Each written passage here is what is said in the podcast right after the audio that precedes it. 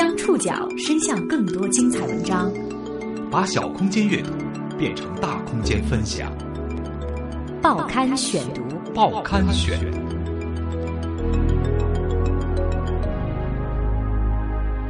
把小空间阅读变成大空间分享，欢迎各位收听今天的报刊选读，我是宋宇。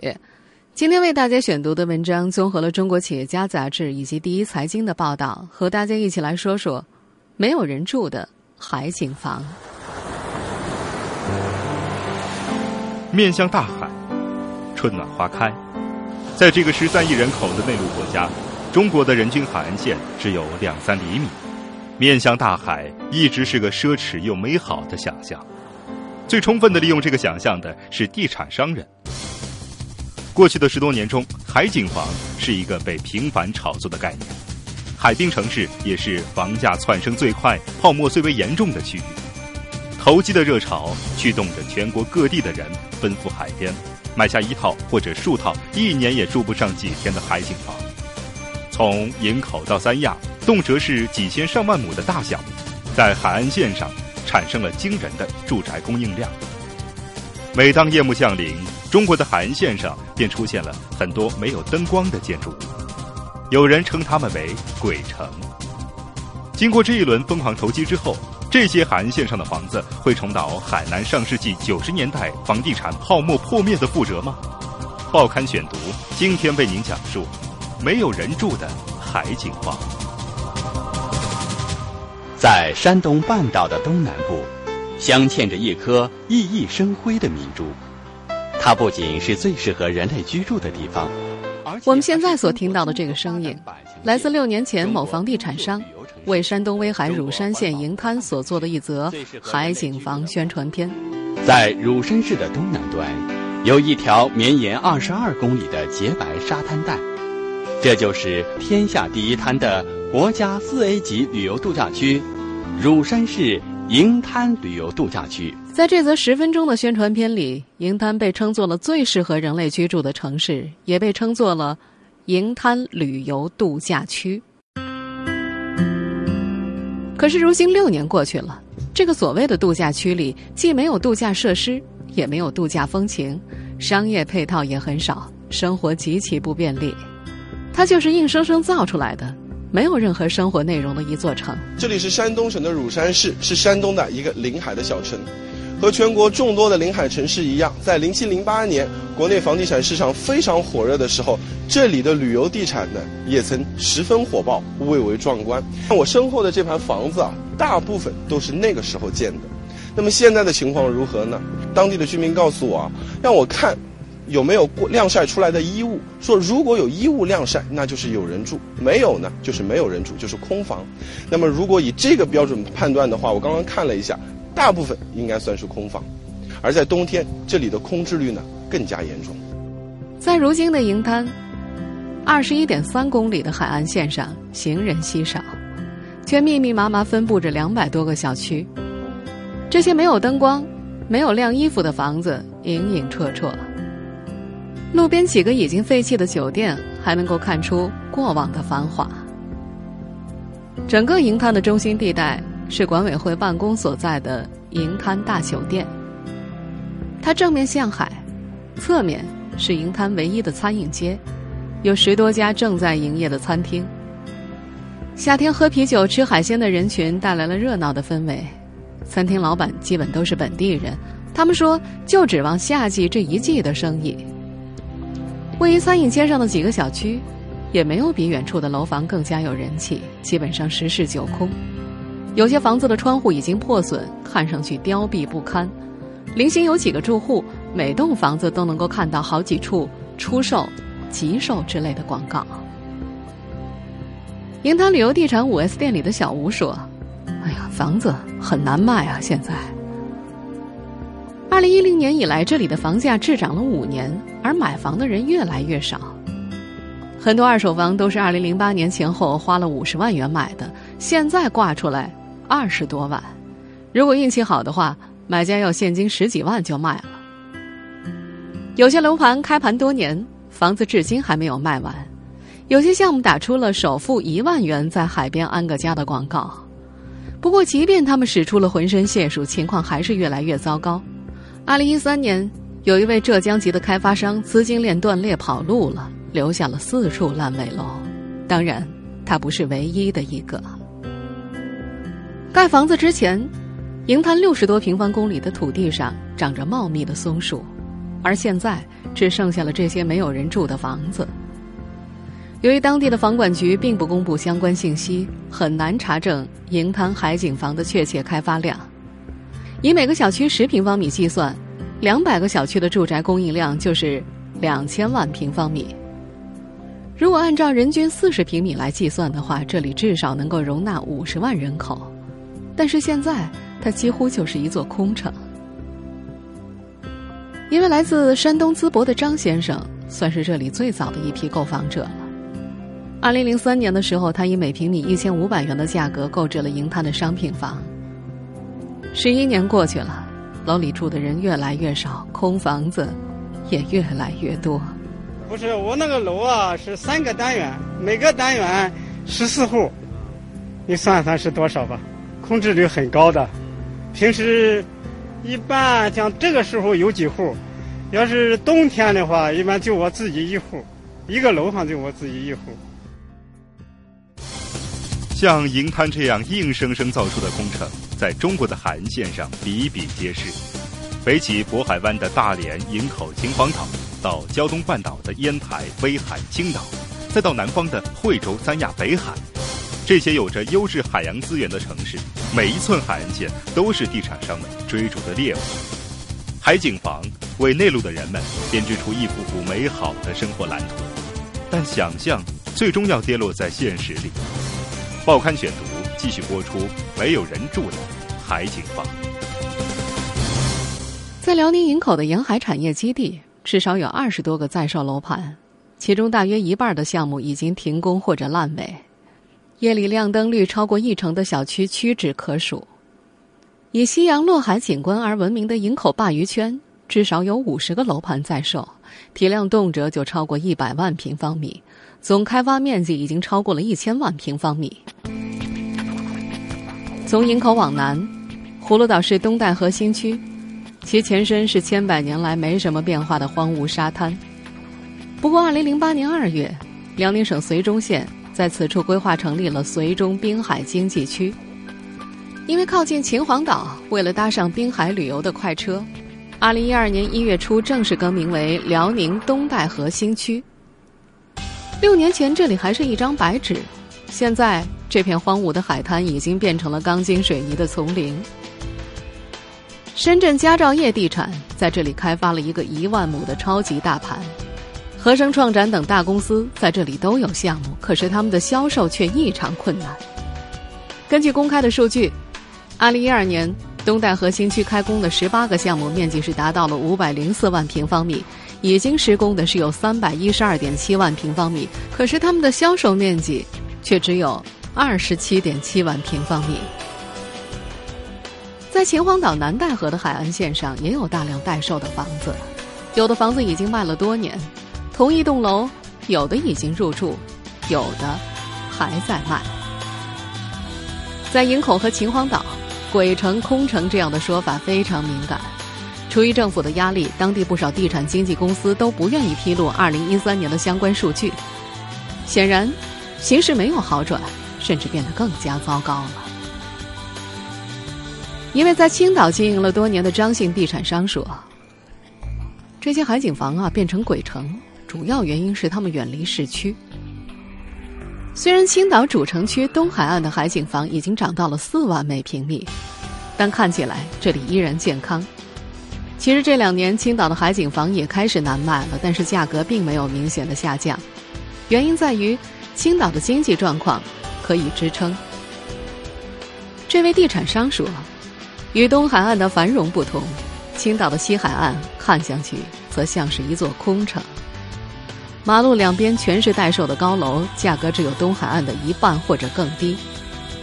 二零一三年以来，西海岸已经有数个楼盘因为资金链的问题停工了。”二零一四年春节之后，西海岸的一家开发商向这位张姓开发商求助，要求被收购。而在不久前的六月份，青岛西海岸的黄岛成为第七个国家级新区，但是利好政策却对楼市没有任何影响。见风涨价，哦，那是几年前的事儿了。中国的海岸线长达三万公里，但是适宜居住和旅游的集中在胶东半岛和南中国海。在广东，最美的海岸线当属惠州惠东区的巽寮湾。巽寮湾离深圳一百三十公里，离惠州五十公里。这里的海岸线上也是密密麻麻的房子。一线的海景房当中，居然有二十层、三十层的高楼。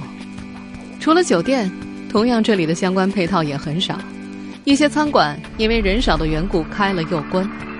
巽寮湾的总供应量高达五千万平方米，多年以来这里就弥漫着价格战的硝烟。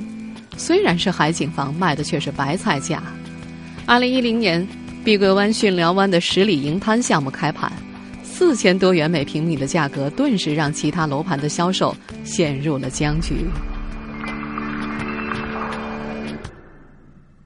我们沿着海岸线接着往南。二零一零年，海南国际旅游岛的规划公布之后，上万亿的投资资本蜂拥而至。中国唯一的热带海岛上，房地产遍地开花，大东海。三亚湾、清水湾、神州半岛，大多数的海岸线上都栽上了千篇一律的住宅楼。春夏秋三季，每到夜晚，大多数的房子都是没有灯光的。旅游地产专家宋丁多次住过雅居乐清水湾的酒店，让他难忘的是酒店里那股陈腐的气味，因为人太少了。一位海南的地产商说。对我们而言啊，盈利模式也只能这样了。一个酒店收回成本要八到十年，卖住宅那是最快的。他说：“不是不想改变，做点有特色的东西，但是周边的开发体量太大，聚焦不够，政府也没有相关的引导和配套。这也不是某个个人想改就能改的。”王志刚工作室深圳公司的副总经理孙洪波认为。中国的海岸线开发出现这么多的乱象，有三点原因：一是开发时机不对，过早透支了海岸线的资源；二是缺乏好的规划，开发商一哄而上，造成了破坏性的开发；三是没有一个核心产业支撑，没有健康的经济生态链，无法持续发展。由于这三点原因，早期开发的海岸线基本都没有形成旅游目的地，而是变成了。房地产投机的乐园，而在国际上，比如澳大利亚的黄金海岸、墨西哥坎昆等著名的海岸线旅游目的地，无一不是由政府主导规划，又经过了比较谨慎、长周期的开发，才有了这些海岸线的精品项目。对于海岸线这样的公共资源，许多国家的开发都相当谨慎，但是中国沿海的地方政府，无一不是迫切的卖了地了事。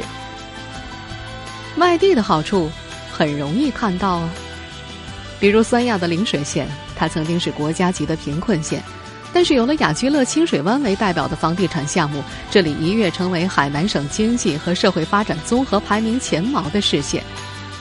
辽宁营口、山东乳山、广东巽寮湾等地的天量住宅供应，也都根源于地方政府的短视。如果海岸线上的房子都有人住，那就不会有什么大问题。这些入住率极低的海景房造成了双重浪费，既破坏了自然生态，又浪费大量财力。在卖地时，地方政府对房地产通常寄予拉动经济的期待，但事实证明，这些没有人住的海景房对经济的拉动作用非常有限。报刊选读继续播出：没有人住的海景房。山东威海乳山银滩，离乳山市中心有十几公里的路程。在银滩年景最好的2008年、2009年，外来的买房人把乳山市的酒店抢定一空了，消费也是一片兴旺。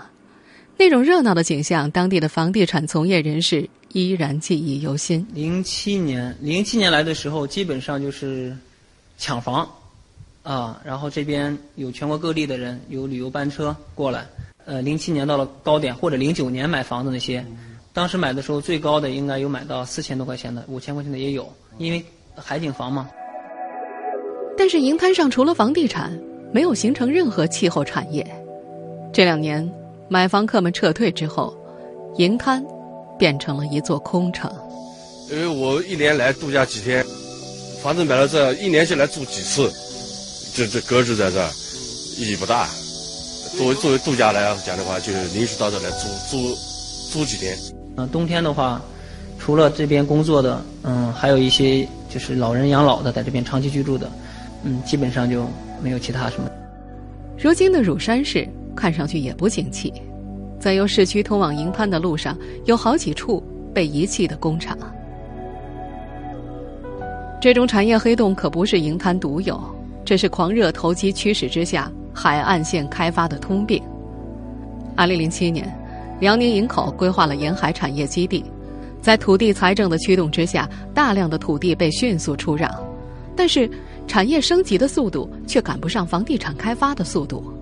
由于产业无法及时导入，沿海产业基本陷入萧条，楼市也几近崩盘。广东巽寮湾。三亚很多海湾开发的主题都是度假，但是度假它是一个泛概念，并没有落实到相关产业链的可持续运转，也没有真正形成支撑。在国内享有盛誉的王志刚工作室深圳公司副总经理孙洪波表示：“大家可以想一想啊，国外那些开发的很成功的海岸线，基本都有一个主题产业做支撑，如果没有的话，很难生存下去的。比方说。”澳洲的黄金海岸是冲浪基地，大堡礁是潜水基地，泰国的普吉岛是国际商务会议中心，摩洛哥的海岸有赌场和 F 一赛车，戛纳则有电影产业，墨西哥的坎昆、美国的旧金山更是有金融、商务、文化、体育等很多产业。这些成功开发的海岸线都是生活、工作、休假三位一体，除了旅游之外。本来就有很多现实生活的内容，因此它的配套也会非常的完善。而中国的海岸线开发都很单调，除了盖房子就没有其他产业，因此中国的海岸线旅游也很单调，除了洗海水澡、搞些水上运动，就再也没有其他东西了。因为入住率低，中国很多旅游地产根本就没有配套，导致生活不方便，这又拉低了入住率，最后。就变成了恶性循环。孙洪波说：“中国的这种开发模式啊，会越来越走不下去，因为没有新的内容注入，无法升级呀。产业其实就是要给海岸线注入更多的持续吸引的内容，比如摩洛哥的 F 一赛车、戛纳电影节，每年都会有新的主题，不断的吸引眼球。而盖酒店呢，就算你盖个酒店五年装修一次，除了这个。”还有什么可以吸引别人的呢？我们刚刚在前面所提到的山东威海乳山银滩，一直打着养老的旗号，提出过做养老产业。当年不少开发商都以此作为宣传亮点。山东乳山东方国际养生园规在如今的网络上还能够找到他们当时的宣传视频。基于养生养老社区的定位，规划布局上注重提供个性化的居住空间和个性化的配套服务。不过，在急功近利的发展思路之下，房子倒是盖得很快，养老产业却没有形成哪怕一个有吸引力、有影响力的项目。对于那些地产商来说，合作房地产赚快钱相比，养老服务什么的都是浮云了。经过了一轮价格暴涨之后，二零一四年以来，海景房骤然降温，销售越来越难。而且这次海景房还遇到了三年一轮的地产低潮，海滨地产的泡沫会破裂吗？这些海岸线会重蹈海南上世纪九十年代泡沫破灭的覆辙吗？报刊选读继续播出，没有人住的海景房。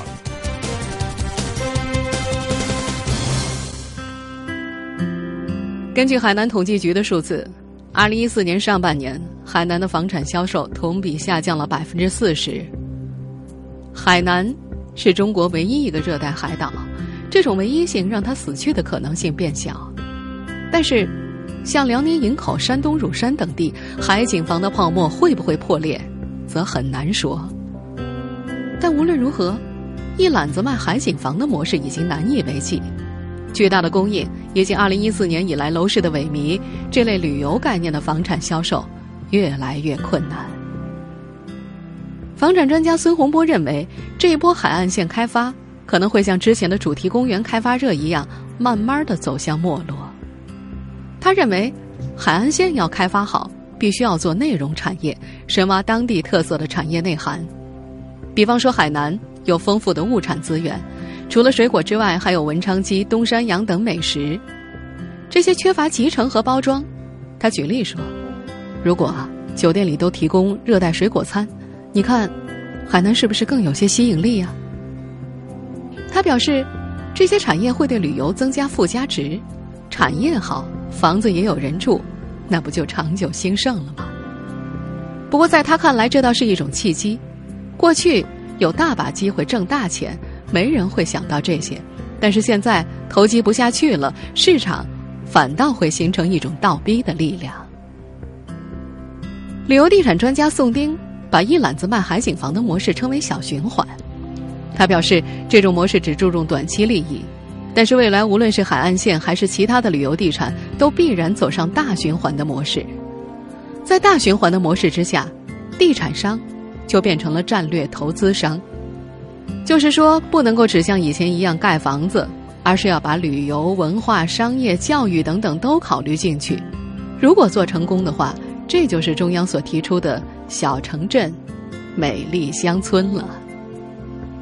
不过，宋丁也承认，大循环模式对社会的承诺越来越多，这可不是中小开发商能够做得出的。